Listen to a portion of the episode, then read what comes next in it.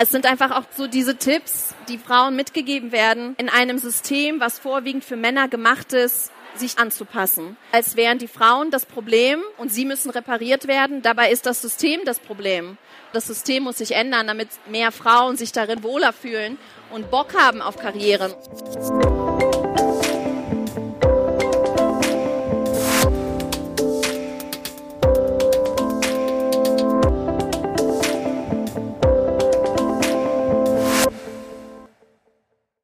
Herzlich willkommen beim Her Career Voice Podcast.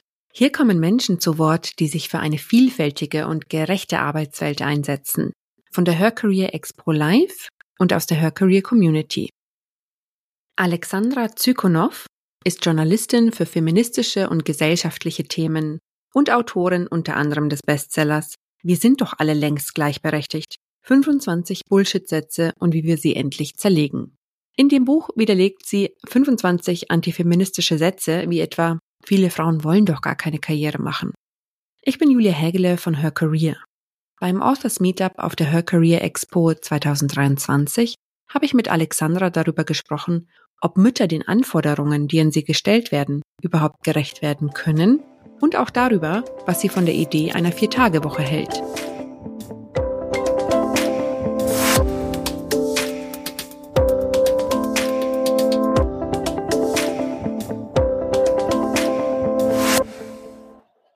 Alexandra, herzlich willkommen. Schön, dass du da bist.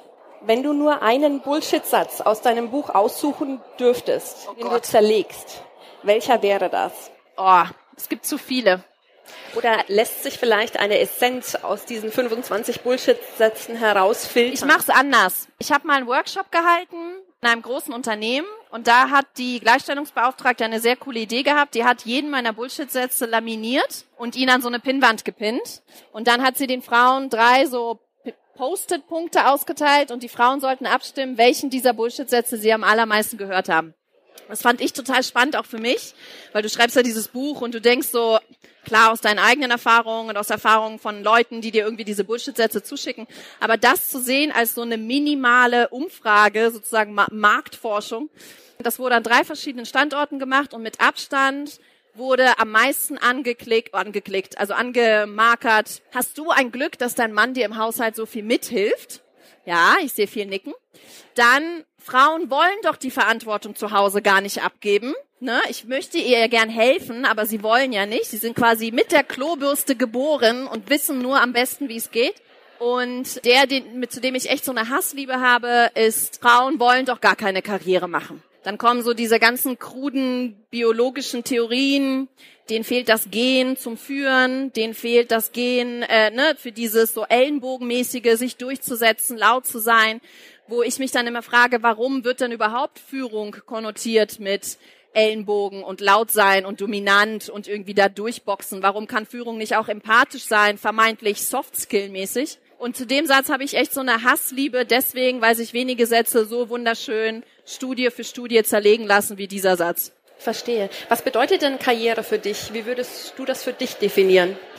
Ich kann es vielleicht andersrum sagen. Was mittlerweile wir alle nicht mehr unter Karriere verstehen sollten, sind Dinge wie, keine Ahnung, 80 Stunden Schichten, überhaupt keine Zeit für Care-Arbeit, für Familie, für Pflege von Angehörigen, für Hobbys, für sein eigenes irgendwie mentales Dasein, mentale Gesundheit, pompöses Auftreten. Also typische Dinge, die man auch bei, glaube ich, typischen Coachings vermittelt bekommt. Als Frau, mach große Schritte, Mach deine Stimme besonders tief, damit sie besonders männlich und dominant wirkt. Gehe am Ende des Satzes mit dem, mit der Stimme und der Intonation runter. Und geh nicht immer hoch. Ne? Also solche Dinge gehörten früher, glaube ich, alles zu Karriere. Viel Geld, viel Macht, viel Machtdemonstration. Und die hätte ich gerne nicht wegrationalisiert, aber zumindest ergänzt mit anderen vermeintlichen Soft Skills, die genauso Karriere sein können ohne laut und groß zu sein, mit großen Schritten und Raum einnehmen und Manspreading. Verstehe. Also es geht nicht darum, männliches Machtgebaren zu imitieren. Mhm. Es geht darum, einen eigenen Stil zu finden und die vermeintlich weniger wichtigen Soft Skills ähm, auch einfach zu leben. Und mit guten Soft Skills fühlt sich das Team wohl, es kann gute Arbeit geleistet werden. Ja, es sind einfach auch so diese Tipps, die oft Frauen mitgegeben werden, in einem System, was vorwiegend für Männer gemacht ist, sich diesem System anzupassen. So als wären die Frauen das Problem und sie müssen repariert werden. Dabei ist das System das Problem. Und nicht Frauen müssen sich dem System anpassen, sondern das System muss sich ändern, damit mehr Frauen sich darin wohler fühlen und Bock haben auf Karrieren und Bock haben auf Karriereleitern und sich dabei aber nicht halb zu Tode rackern, weil es einfach gerade für Frauen quasi gar nicht geht, Karriere zu machen und gleichzeitig Familie. Es funktioniert nicht. Selbst wenn es immer so schön suggeriert wird, du musst dich nur mehr anstrengen, du brauchst eine Zeitmanagement-App, du brauchst eine Nanny und du brauchst irgendwie Oma, wo du denkst so, nein, warum ist es nicht möglich, Karriere zu machen ohne all diese Dinge, zumal sich ganz viele Frauen das ja auch gar nicht leisten können, eine Nanny und dann haben die vielleicht gar keinen Partner und dann haben die keine Oma und dann ist es für sie so, ja, was denn Pech gehabt? Das muss ja auch möglich sein für viele Frauen, ohne diese Privilegien Karriere zu machen und deswegen ist es für mich immer so dieses Credo, hört auf, die Frauen zu reparieren. Sie sind nicht kaputt, das System ist es. In deinem Buch geht es sehr viel um Elternschaft. Welche Erwartungen werden an Mütter gestellt? Können Frauen diesen überhaupt gerecht werden? Nein, sie können es nicht. Es ist unmöglich. Also wir leben tatsächlich immer noch in einer Welt, die einerseits Frauen suggeriert, ihr könnt es schaffen, wenn ihr es nur wollt, wenn ihr euch nur hart genug anstrengt. Aber wir leben in einer Welt, die im Grunde von Frauen erwartet, Karriere zu machen, als hätten sie keine Kinder und gleichzeitig von ihnen erwartet, Kinder zu haben, als hätten sie keine Karriere. Und das funktioniert ja nicht. Also dann brauchst du entweder zwei Frauen was nicht geht, weil ich kann mich nicht klonen, noch. Oder du bist halt diese eine Frau, aber du wirst zwangsläufig irgendwann im Burnout landen, in der Klinik landen, es funktioniert nicht. Und für die, die sagen, das stimmt aber nicht, ich habe Kinder und ich bin sogar alleinerziehend und ich habe es trotzdem geschafft, denke ich mir, ja, kann sehr gut sein, Chapeau, aber nur weil du es geschafft hast, heißt das ja nicht, dass quasi die anderen gefühlt 30 Millionen Frauen, die es nicht schaffen, dadurch wegradiert werden oder sie nur zu doof sind und es nicht hinkriegen, sondern es heißt, du bist eine Ausnahme. Wenn man sich Statistiken anguckt, es ist nicht möglich, aktuell im aktuellen System Vereinbarkeit wirklich so zu leben, wie es dargestellt wird, dass theoretisch Vereinbarkeit bei uns in Deutschland funktioniert. Das fängt ja nicht nur im Privaten an, sondern das sind ja auch Dinge wie uns fehlen 370.000 Kita-Plätze. Uns fehlen bis 2030 230.000 ErzieherInnen. Und gleichzeitig gehen irgendwie mehr als 60 Prozent aller Väter immer noch überhaupt nicht in Elternzeit. Und die, die gehen, davon nehmen drei Viertel nur die obligatorischen zwei Monate. Das ist so, wo parke ich meine Kinder? Das heißt, für die Vereinbarkeit braucht es gute öffentliche Strukturen. Ja. Es braucht eine gute Arbeitskultur auf der Unternehmensseite. Es braucht aber auch, und darauf zielt meine Frage ab, im Privaten eine gute Absprache. Dein Partner ist Lehrer, du bist Journalistin, ihr habt zwei Kinder. Sprecht ihr darüber, wie ihr bezahlte und unbezahlte Arbeit aufteilt? Wie ist das oh, wir euch zu Hause? sehr viel darüber. Wir sprechen viel darüber, wir streiten und reiben uns da auch viel. Also das kriege ich bei Lesungen immer wieder zu hören. Alexandra, hat dein Partner eigentlich dein Buch gelesen? Und dann sage ich immer nein. Und dann geht immer so ein Raunen durch die Reihen. Was? Oh, uh. Und dann sage ich, er sagt immer, ich muss das Buch nicht lesen, ich lebe mit dem Buch zusammen. Und das stimmt halt auch. Also wir haben auch Reibereien wirklich, weil irgendwann, wenn man dann so anfängt, sich mit diesen Zahlen zu beschäftigen, manchmal wünschte ich auch so, ich könnte das alles wieder aus meinem Hirn ausradieren. Weil das ist dann so, du siehst dann sozusagen diese ganzen Ungleichbehandlung wirklich buchstäblich überall. Du hörst sie plötzlich in den Hörspielen deiner Kinder, du siehst sie in der Werbung, du siehst sie in den Katalogen. Ich saß heute im Flieger, böserweise muss ich sagen, hierher und gucke mir, weil ich so latent Flugangst habe, gucke mir diese Safety Blablas, ne, mit äh, hier Maske und wenn ihr Kind und irgendwie dieses, wenn der Druck droppen sollte, setzen sie erst für sich die Maske auf und dann für das Kind. Und das wird dargestellt mit so kleinen Figürchen. Und dann ist da natürlich die Mutter mit dem Kind auf dem Schoß und nicht ein Papa mit dem Kind auf dem Schoß. Und das habe ich heute, ist mir heute zum ersten Mal aufgefallen, wo ich gedacht habe, aha, es ist mal wieder, ne, und das sind immer so diese Dinge, diese, wo, zu wem gehört das Kind? Natürlich zur Mutter. Das heißt, wenn der Druck droppt, wer setzt dem Kind die Maske auf? Natürlich die Mutter. Also, und du siehst es halt überall und ich streite mich dann manchmal auch oft mit ihm Und er ist dann manchmal auch so, dass er sagt so, boah, Alex, können wir jetzt einfach diesen Film zu Ende gucken? Wir müssen, also, ne, ich weiß, die Anwältin ist übersexualisiert, hat einen Ausschnitt bis da, so sieht keine Frau aus, mit ihren Stöckelschuhen könnte die niemals einen Verbrecher jagen. Aber können wir jetzt einfach diesen Film gucken? Ich sag dann schon, ja, okay, ich sag schon nichts mehr. Und dann gucken wir dann so. Und zehn Minuten später sagte, oh Gott, das ist so unerträglich, ich muss das ausschalten. Und ich sag dann auch so, siehst du, du kannst das auch nicht mehr. Also wir reiben uns viel und klar reden wir auch viel darüber. Und klar reden wir, wenn Kinder krank werden, haben wir genau dieselben Streitigkeiten. Es ist genau dasselbe. Ich war gestern schon zu Hause, jetzt bist du dran. Ja, aber ich habe einen Termin. Ja, aber ich habe auch einen Termin. Das heißt, wir haben genau dieselben Reibereien in Bezug auf, wessen Termin ist jetzt wichtiger.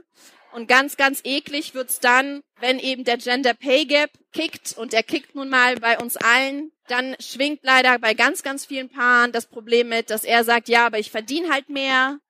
Und wenn ich jetzt zu Hause bleibe, ne, dann kann ich vielleicht als Selbstständiger gar kein Kinderkrankengeld beantragen. Oder wenn ich zu Hause bleibe und ich beantrage das Kinderkrankengeld, dann haben wir mehr Einbußen, als wenn du das beantragst, weil ich verdiene ja mehr. Das heißt, ich verliere dann auch mehr.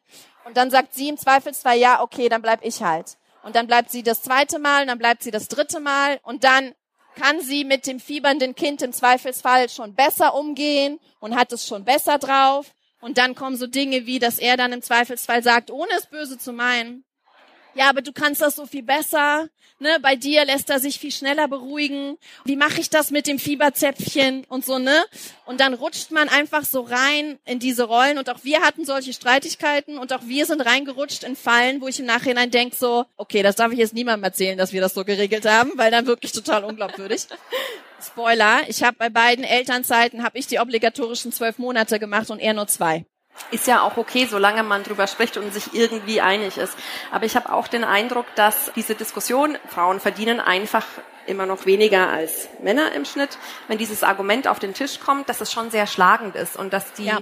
Diskussion, ob der Mann zu Hause bleibt, obwohl er mehr verdient, eine sehr privilegierte natürlich ja. ist, wenn Geld im Spiel ist. Michelle Obama hat mal gesagt, uh, you can have it all, but not at the same time. Also Frauen können alles haben, äh, Karriere, Kinder, was auch immer aber eben nicht alles gleichzeitig. Das gilt aber nur für Frauen. Männer können komischerweise alles gleichzeitig haben. Und dann wird's schon wieder unfair, weil ich mir denke so, ja, okay, Michelle Obama hat recht, aber warum gilt das schon wieder nur für Frauen? Weil dann ziehen sie ja wieder den Kürzeren. Dann müssen sie ja schon wieder entscheiden und abwägen. Und im Zweifelsfall haben sie erst die Kinder und vielleicht dann die Karriere, wobei ich das auch anzweifle, weil meistens sind ja die Kinder die Karriere knicks und es ist ja nicht so, dass man Kind kriegt und dann kann man Haken dran machen und dann legt man los mit der Karriere, weil das Kind ist ja das, was dann ausbremst, weil es krank wird, weil du dann in Teilzeit gehst, weil die Betreuung fehlt. Ne? Das heißt, ich ich glaube, in Amerika ist es anders in Bezug auf Frauen in Führungsrollen. Die sind da schon weiter als wir. Gleichzeitig haben die zum Beispiel gar keine Elternzeiten und gar keinen Mutterschutz, auch völlig absurd. Also, ne, die haben andere Probleme, sind woanders weiter und woanders nicht.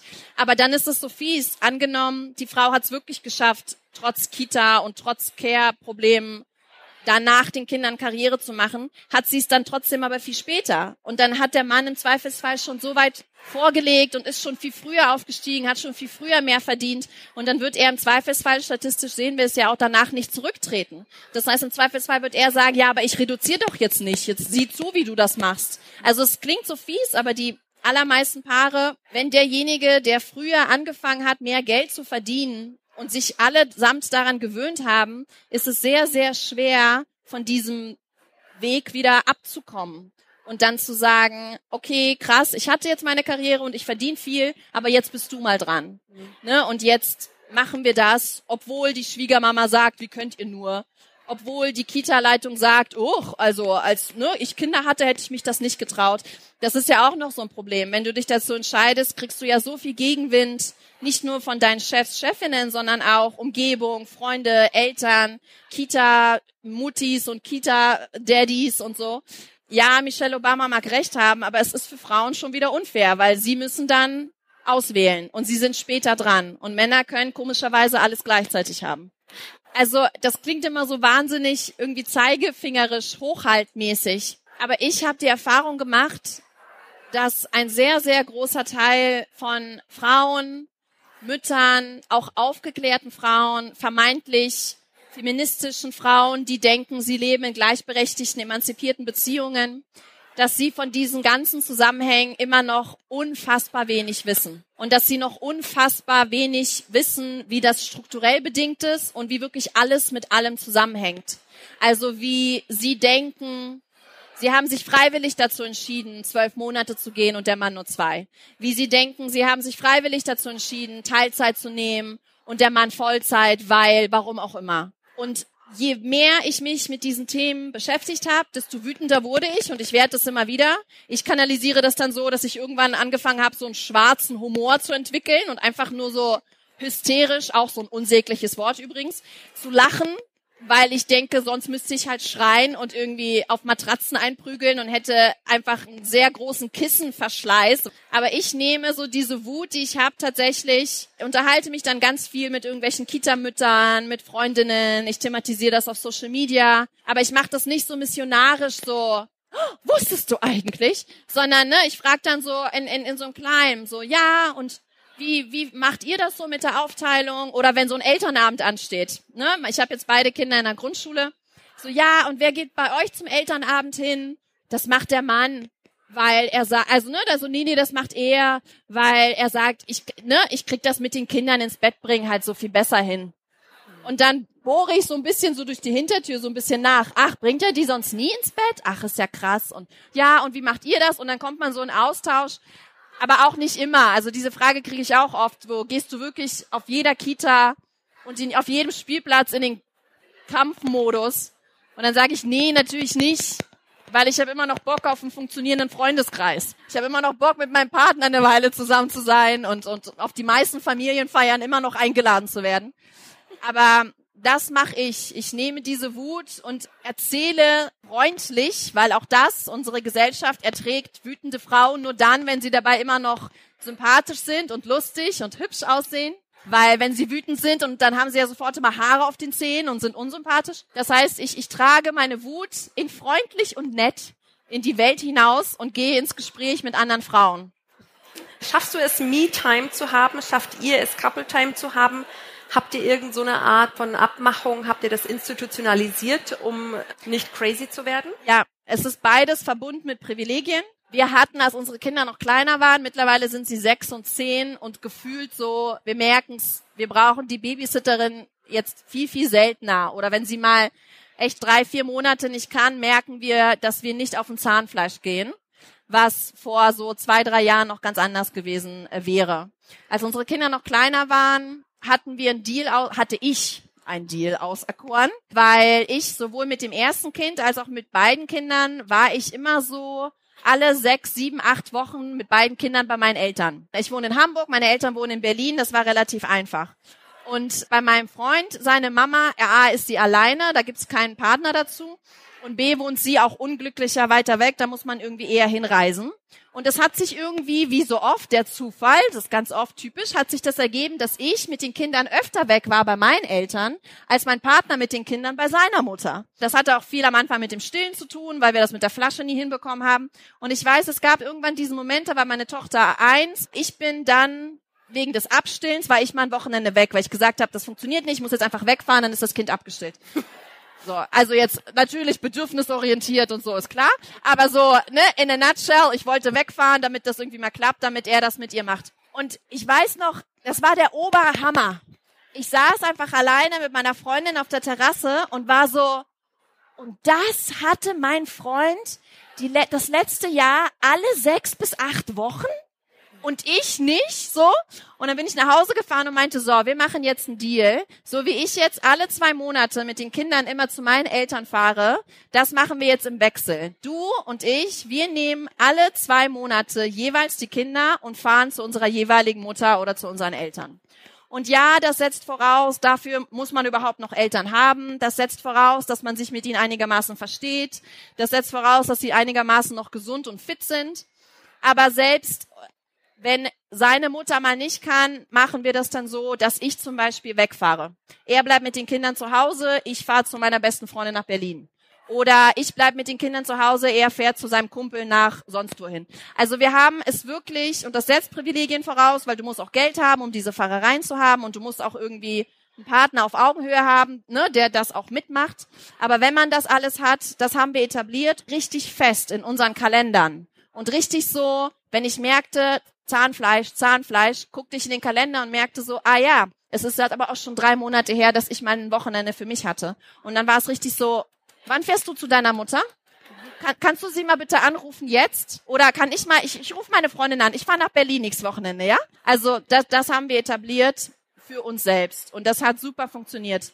Und das Traurige ist, dass ich reihenweise Mails und Nachrichten kriege von Frauen, die sagen, boah, ist ja voll die gute Idee. Und ich denke immer so, das kann doch nicht sein, dass das irgendwie so eine Innovation ist, so ein Mindblow. Wie, wie geht das? Und das liegt aber daran, dass wir einfach in dieser Welt leben, wo es einfach einer Mutter nicht erlaubt ist. Du, du hast dir das nicht zu gönnen. Das hast du dir doch so freiwillig ausgesucht mit den Kindern. Und dann äh, ist man im Yoga-Retreat oder alleine zu Hause und hat dann doch erstmal so ein paar Gedanken wie, ist es okay, darf ich das? Die verfliegen dann auch schnell genug, aber die sind schon erstmal kurz da. Die sind da, aber ich habe sie sehr, sehr früh gelernt zu eliminieren, weil ich dann sehr oft wusste und verstanden habe, das bin nicht ich, das sind nicht meine Gedanken, das ist kein schlechtes Gewissen, sondern das ist das Patriarchat, was klopft und sagt, bist du sicher?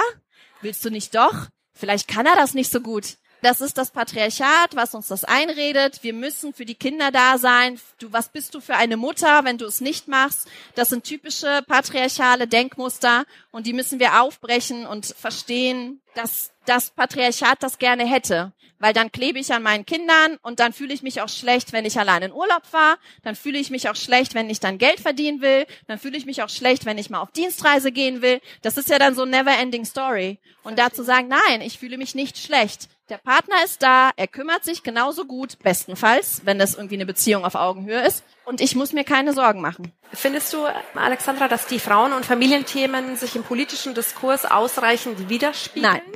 Nein. Nein. Was könnte helfen? Puh, wo fangen wir an? Öffentlicher Diskurs heißt ja auch Medien, heißt auch Politik, heißt auch Forschung. Und dann haben wir aber einen Zustand, dass Forschung 75 Prozent aller ProfessorInnen sind Männer. Das heißt, größtenteils tangiert sie das Thema Kinder und Familie nicht. Medien, 87 Prozent aller lokalen ChefredakteurInnen in Deutschland sind Männer. Tangiert sie also nicht, haben sie nicht groß auf den Themenlisten, um groß darüber zu schreiben. Politik, zwei Drittel aller Bundestagsabgeordneten in Deutschland sind Männer tangiert sie also nicht. Sie haben meistens eine Frau zu Hause, die sich um Chaos und Kind gekümmert hat. Sie sind aufgewachsen in einem Haushalt, in dem wahrscheinlich auch sie groß geworden sind mit einer Mama, die zu Hause war und sich um Haus und Kind gekümmert hat. Das heißt, wenn wir anfangen müssen zu fragen, warum werden diese Themen nicht genug thematisiert, warum sind sie nicht quasi zugepflastert, den ganzen Zeitungsartikeln und zwar nicht nur am 8. März, sondern auch täglich, ne? Wir müssten im Grunde überall dort Frauen installieren, wo solche Themen entschieden werden, wo Gesetze formiert werden, wo wirtschaftliche Entscheidungen getroffen werden an den Entscheidertischen, wo Politik gemacht wird, wo entschieden wird, wo fließen welche Gelder hin, Stichwort Kindergrundsicherung, und wo fließen diese Gelder nicht hin, Stichwort Kindergrundsicherung. Da müsste man überall Frauen installieren. Da müsste man die Strukturen ändern, dass sich Frauen dort wohlfühlen, dort zu sein, dass sie überhaupt nach oben kommen und dann Bock haben, dort auch zu bleiben, weil nur weil sie nach oben kommen, heißt es ja nicht, dass sie dort bleiben wollen, weil die Strukturen teilweise dann so hasserfüllt sind, möchte ich fast schon sagen, dass Frauen, wir sehen das an den Statistiken, die es schaffen, in die Chefinnen-Etagen zu kommen, kündigen statistisch gesehen viel, viel schneller als Männer es tun. Sie verlassen diese Machtposition also viel, viel schneller, wo man dann auch fragen müsste, woran liegt das? Und nein, es liegt nicht daran, dass Frauen biologisch gesehen keine Karrieren machen wollen. Das heißt, um auf deine Frage zu kommen, warum wird das im öffentlichen Diskurs noch zu wenig abgebildet, liegt genau in diesen Strukturen, weil der öffentliche Diskurs immer noch bestimmt wird, vorwiegend von Männern. Und dieser Diskurs gemacht wird vorwiegend von Männern für Männer.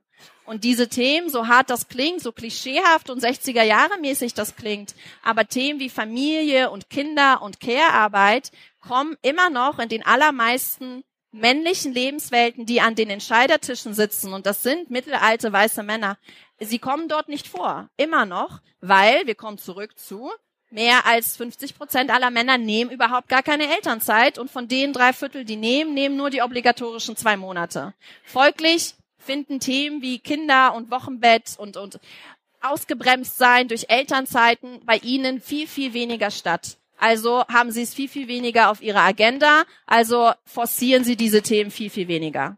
Inwieweit bräuchte es dann eine neue Definition von Arbeit selbst?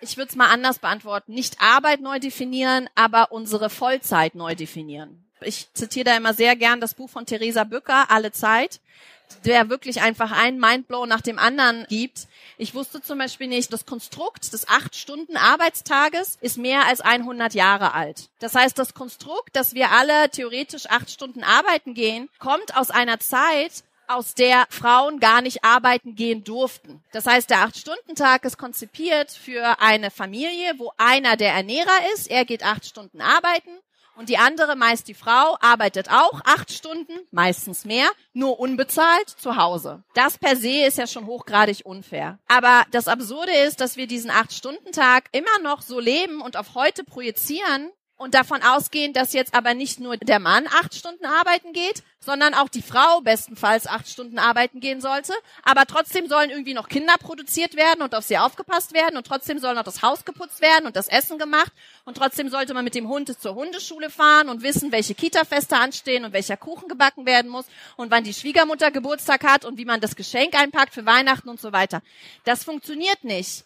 Weil entweder sagen wir, der Tag hat nicht mehr 24 Stunden, sondern 48 Stunden, aber das hat er ja nicht. Oder wir müssen eigentlich dieser Logik folgen und sagen, okay, wenn es früher einen 8-Stunden-Tag gab und einer ging arbeiten und jetzt gehen beide arbeiten, müsste eigentlich die logische Folge sein, dann gehen doch jetzt beide arbeiten, aber dann jeweils nur vier Stunden. Und die anderen vier Stunden sind sie dann zu Hause und kümmern sich um Kinder und kochen das Essen und machen die Schwiegermutter glücklich und gießen die Pflanzen und fahren mit dem Hund zur Hundeschule. Das müsste man eigentlich debattieren. Also das wäre im Grunde, das käme ja quasi einem Systemsturz gleich.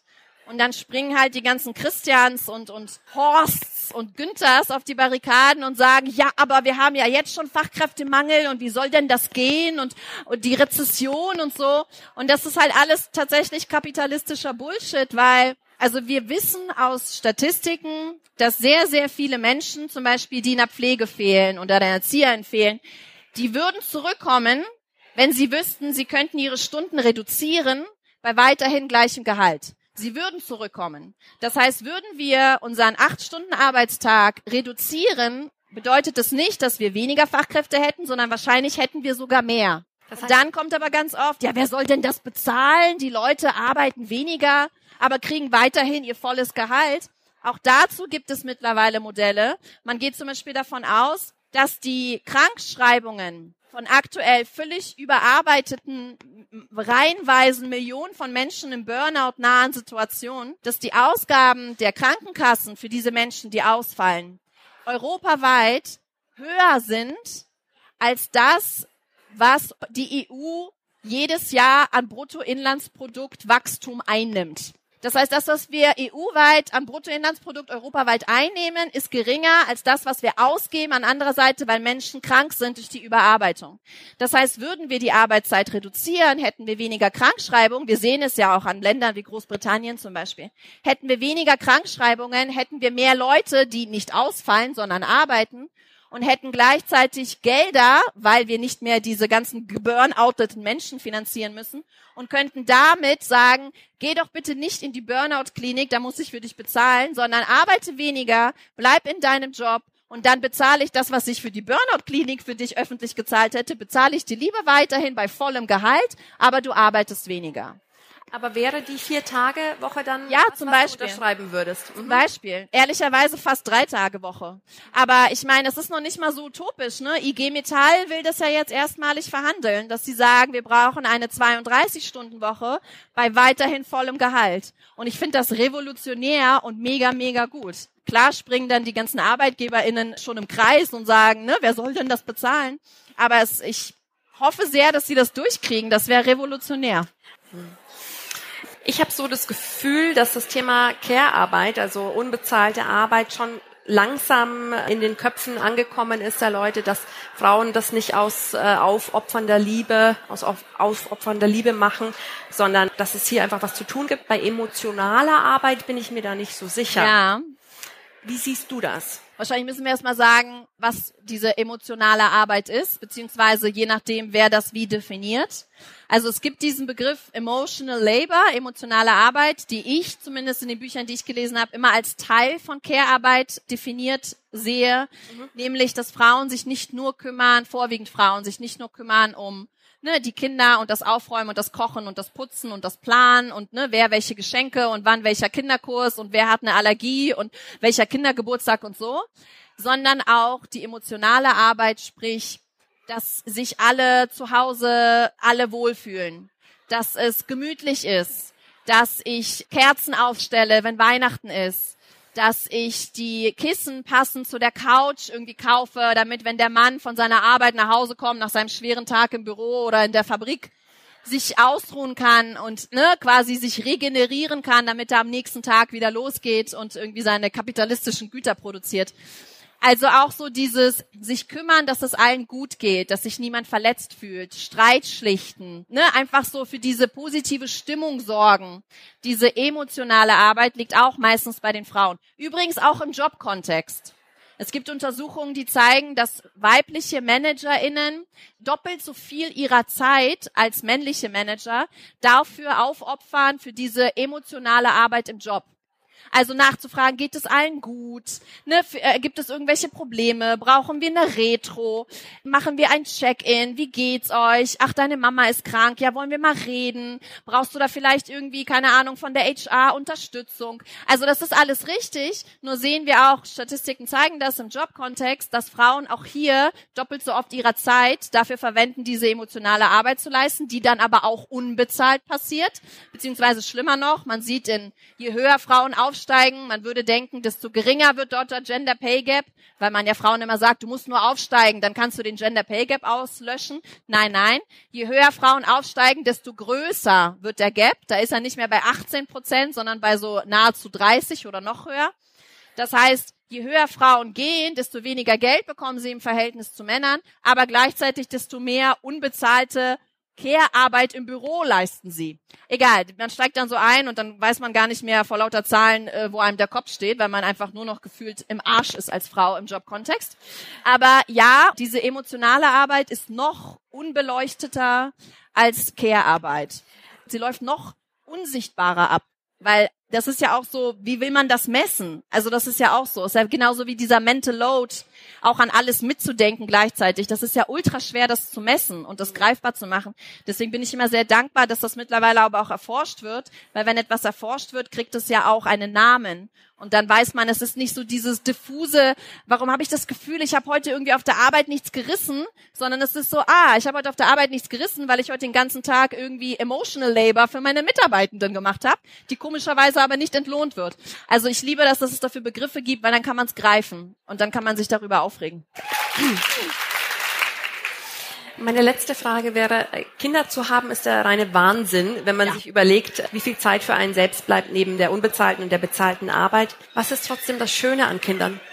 Also ich will fast sagen, Kindern kriegen ist ja eigentlich gar nicht so sehr Wahnsinn, weil Kinder zu kriegen ist ja eigentlich gar nicht das Problem. Wir brauchen ja auch Kinder. Nicht nur Fachkräftemangel technisch und demografischer Wandel technisch, sondern einfach zivilisatorisch.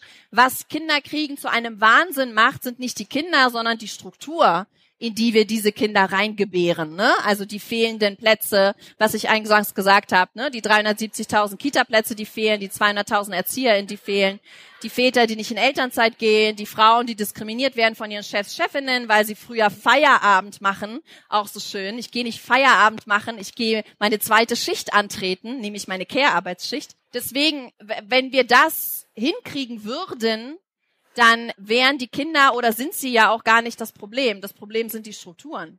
Und natürlich, ne, was ist schön am Kinderkriegen? Also das ist ja so, jetzt wandern wir ab in diese Klischees, das Baby lächeln, das macht alles wieder wett. Nein, tut es nicht. Seien wir mal ehrlich. Aber ne, diejenigen, die Kinder kriegen wollen, kriegt Kinder. Diejenigen, die keine Kinder kriegen wollen, kriegt keine Kinder. Und dann wäre es geil, wenn man dafür nicht irgendwie als was bist denn du für eine komische Frau und was ist mit der denn nicht in Ordnung abgestempelt wird. Weil auch das ist ja so absurd im Jobkontext. Auch darüber gibt es Untersuchungen. Es werden ja Frauen nicht eingestellt, die Kinder kriegen, weil, oh nee, die ist ja ständig krank, habe ich keinen Bock drauf. Es werden aber auch nicht die Frauen eingestellt, die keine Kinder kriegen, weil entweder, oh, die können bald welche kriegen, die stelle ich nicht ein, oder die hat keine Kinder und will auch keine, was ist denn mit der nicht in Ordnung, die stelle ich lieber auch nicht ein. Also, ne, ich überspitze, leider zeigt das aber die Wissenschaft. Und eine Frau schickte mir mal eine Nachricht, die meinte, irgendwann hat sie den Satz gelesen und der ist sehr passend. Eine Frau im Karrierezustand hat nur drei Stadien. Sie ist entweder zu jung, zu fruchtbar oder zu alt. Soll man darüber jetzt weinen oder lachen? Ich entscheide mich dann fürs Lachen, aber fürs wütende Lachen. Und dann nehme ich diese Wut und, und kanalisiere sie und gehe raus und, und will wütend mit anderen Frauen werden und will mich wütend mit denen zusammentun und will mit denen gemeinsam an die Gleichstellungsbeauftragten meines Unternehmens gehen, an irgendwie die HR herantreten, ne, und, und weil alleine die Querulantin zu sein, ist immer ätzend. Tut euch zusammen, bildet Netzwerke, formiert Netzwerke, wenn ihr noch keine habt.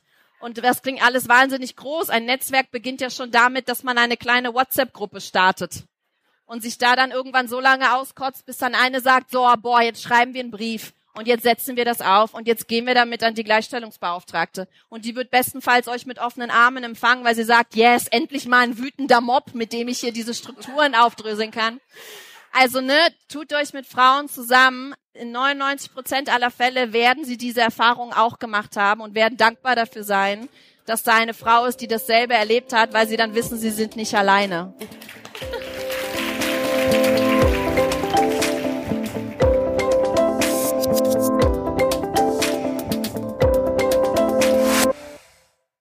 Wir hoffen, das Gespräch hat dir gefallen. Wenn du mehr über Her Career erfahren willst, besuche uns im Netz unter her-career.com und komm zur nächsten Her Career Expo nach München. Abonniere gerne unsere Newsletter mit spannenden Interviews, Veranstaltungstipps, Mentorinnen und vielem mehr unter her-career.com slash newsletter. Wir freuen uns, wenn du Teil unseres Netzwerks wirst.